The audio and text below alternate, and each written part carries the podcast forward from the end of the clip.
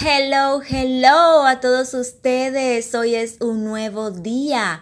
Mi nombre es Yehaira Antonio. Para los que no me conocen, soy comunicadora. Ayudo a profesionales y emprendedores a potenciar su seguridad y comunicación a través de mis programas Hábitos Poderosos y Comunicación Efectiva.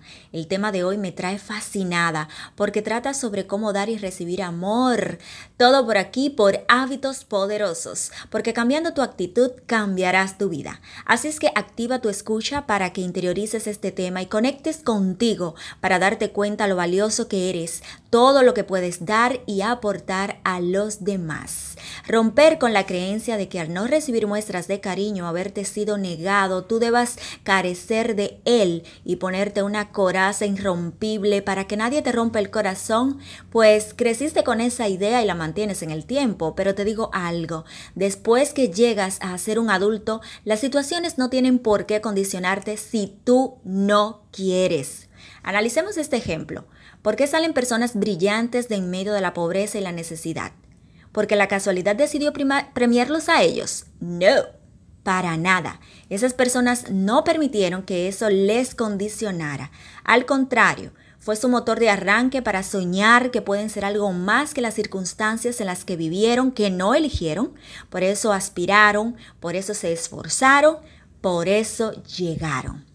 Si te pasa que se te hace difícil porque afianzaste esos pensamientos en lo más profundo de tu corazón, eso no te ayuda, porque en el fondo lo que esperas recibir de los demás es amor, pero para recibir necesitas dar, porque esto es la ley de la atracción, lo que das recibes. Y tú tal vez te dirás, pero ¿cómo lo expreso si no soy como una persona expresiva?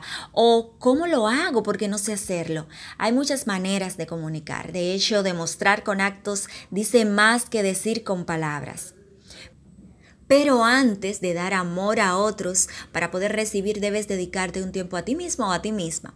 El acto de amor más increíble que puedes hacerte es hacia ti. ¿Sabes por qué? Porque es lo que más te cuesta hacer.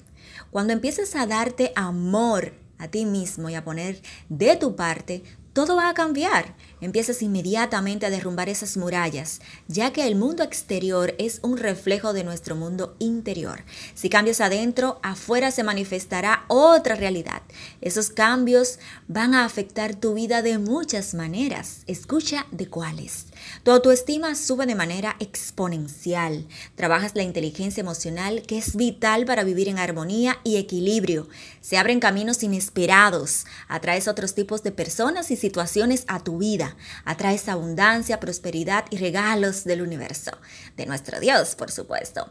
No te encuentras agotado ni cansado, tanto a nivel físico como emocional, y estás súper energético. Puedes utilizar tu energía para hacer algo mucho más saludable y productivo en tu vida. Al conseguir esto, lograrás tener mucho para dar a los demás. Eso te lo aseguro, porque dar amor y recibir es uno de los regalos más maravillosos de esta vida.